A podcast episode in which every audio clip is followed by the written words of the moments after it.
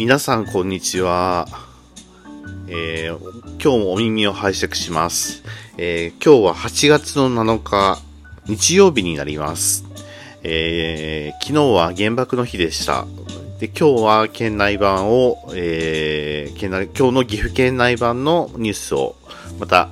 えー、アナウンスしたいと思います。えー、大きなところでは、岐阜犯罪者、犯罪被害者支援センターが研修、特定少年仕組みを学ぶというのがありました。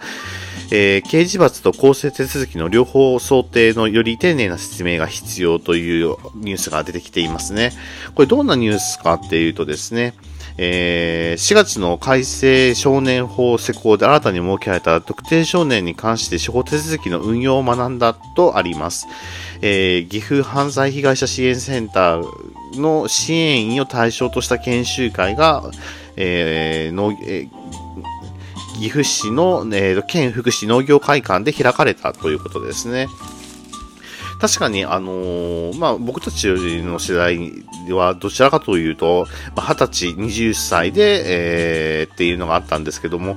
犯罪を犯した18歳、19歳の特定少年という枠ができてですね、えー、まあ、特定少年枠というのが、まあ、その少年法、改正少年法でできたわけなんですよね。で、それどういうことなのかっていう、ので、えっ、ー、と、二十歳、二十歳以上と同じ刑事手続きが取れる対象を拡大しているということになりますので、まあ、事実上大人として見ているというふうですね。だから、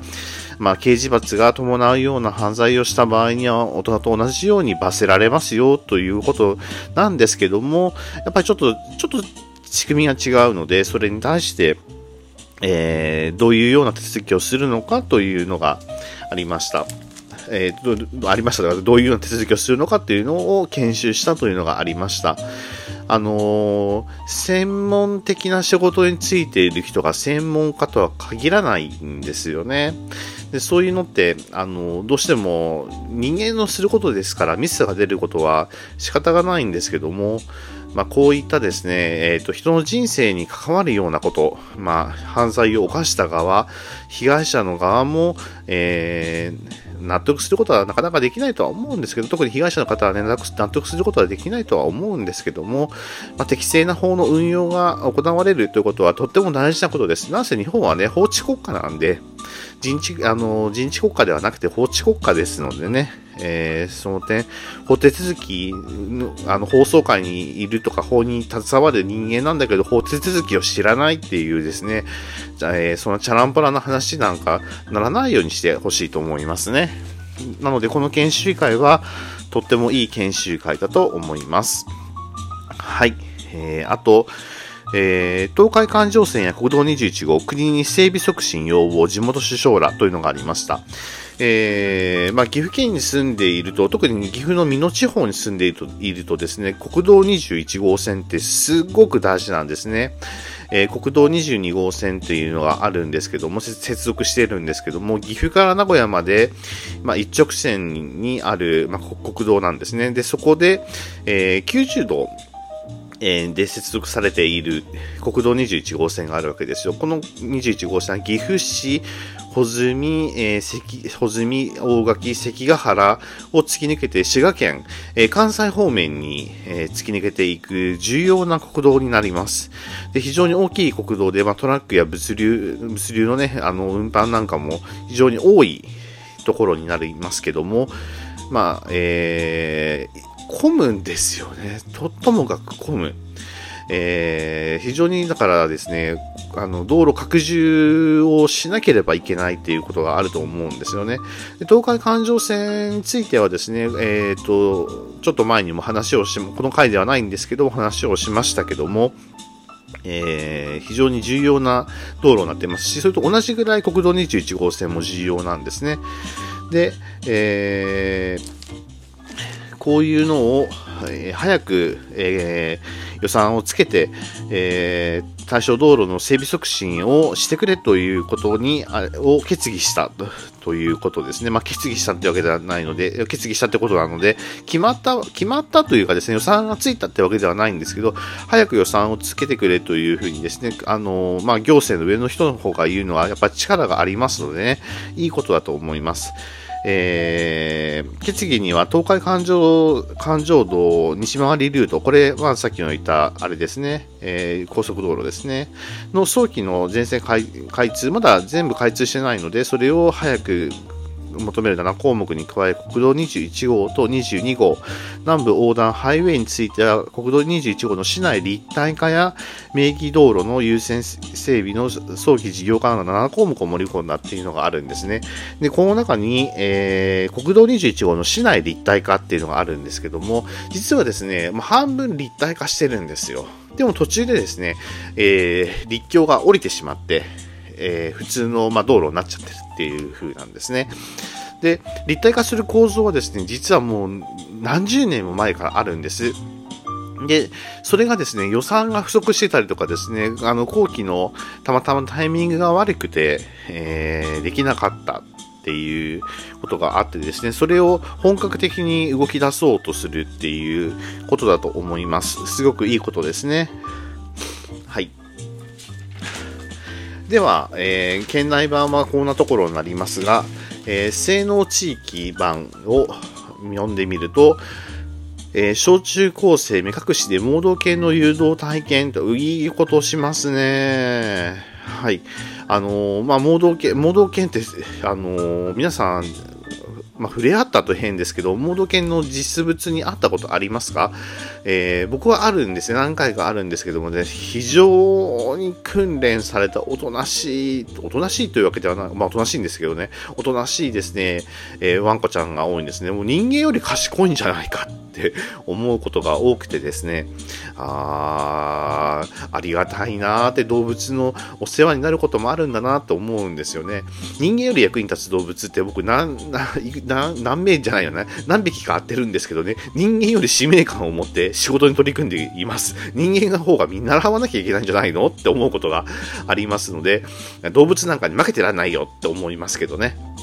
はい。小中高生の、えー、盲導犬誘導体験をしたということが、えー、市のボランティアスクールがで、えー、行われたということですね。えー海津町の、えー、海津総合福祉会館ひまわりで行われたということでですね、えー、このフェロー、視覚障害者、盲導犬のフェローによる誘導体験を行ったということで、これはですね、非常にいい体験ですのでね、ぜひ、あのー、なんか日記に書いたりとかですね、なんかの縁にしたりとかして、えー、宿題として、宿題のいい、あの、お手本として出してほしいと思います。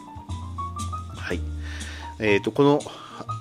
参加を笑顔にしたフェローっていうのが、えっと、黒いワンコなんですけどですね、非常に賢そうな ワンコですね。えっと、僕もですね、まあ、ワンコは飼っていたんですけどもね、今は飼っていません。2年ぐらい前に、えー、亡くなってしま、亡くなったというかね、死んでしまったんですけどね、そのワンコも非常に賢かったです。12年のお付き合いでしたけどね、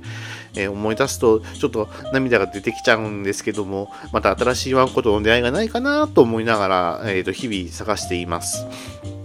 はい、えー、そういうのがありまして、えっ、ー、と、あとですね、水戸祭り、心が踊る街、えっ、ー、と、水の都、大垣の風物詩、水戸祭りが、えー、6日、大垣市の中心市街で始まったということで、あ、そうなんですね。水戸祭りが始まってるんですね。あの、地元の人間なので知らないというね、それはダメなんですけども、水戸祭りいいですよね。まあ、お祭りなかなかできな、できませんでしたので、えー、この際なので楽しんでください。でも感染症にはね、対策をしてよく気をつけて、えー、お祭りをしてくださいね、と思いますね。えー、駅通り一帯では、アンドン装飾で飾られた街中を歩きながらステージイベントを楽しむ市民で賑わいを見せているということですので、なかなかいい話題がない中ですね、えー、楽しい思い出作りを、があるということだけでもいいですね。えー、水まんじゅうとかですね、いろいろ大垣には名物がたくさんあります。特に僕、ツイッターのフォロワーさんで大垣が好きで好きで、好きで仕方がないフォロワーさんがいて、なんかね、あの、他県に住んでるらしいんですけど、こう、しょっちゅう大垣に通ってくれている素敵な人がいるんですけどね、もう大垣に住んでくださいと思います。大垣は魅力的な街でもあります。えー、奥の細道、奥、えっ、ー、と、奥の細道結びの地でもありますね。松尾芭蕉、廃政松尾芭蕉の、えー、西豊かな地でもありますし、え、関ヶ原の合戦でも重要な、え、ことを、重要な、え、戦地でしたのでね、え、地政学的にも重要なところになります。まあ、日本の真ん中になりますので、交通網でも、えー、非常に、重要な地域になります。重要重要って言っててもね、なんか具体的に言ってないのでダメなんですけど、まあ、ともかくいいとこなんです。はい、いいとこなんです。大垣城も素晴らしいですし、えー、五国、大垣五国神社もですね、結構素晴らしいですのでね、えー、機会があれば観光にぜひいらしてくださいと思います。はい、ここまでで10分34秒になりました。えー、ラジオトークを始めて第6弾になりますね。もう少しで1週間経つわけですけども、マイクを新調して、えー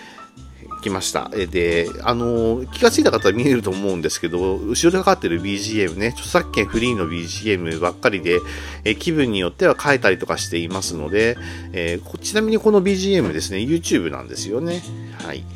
えー、YouTube で著作権フリーを探しているんですけども、まあ、ちょっと大丈夫かなと思う反面ですね、まあ、信じてやってるっていうのがありますので、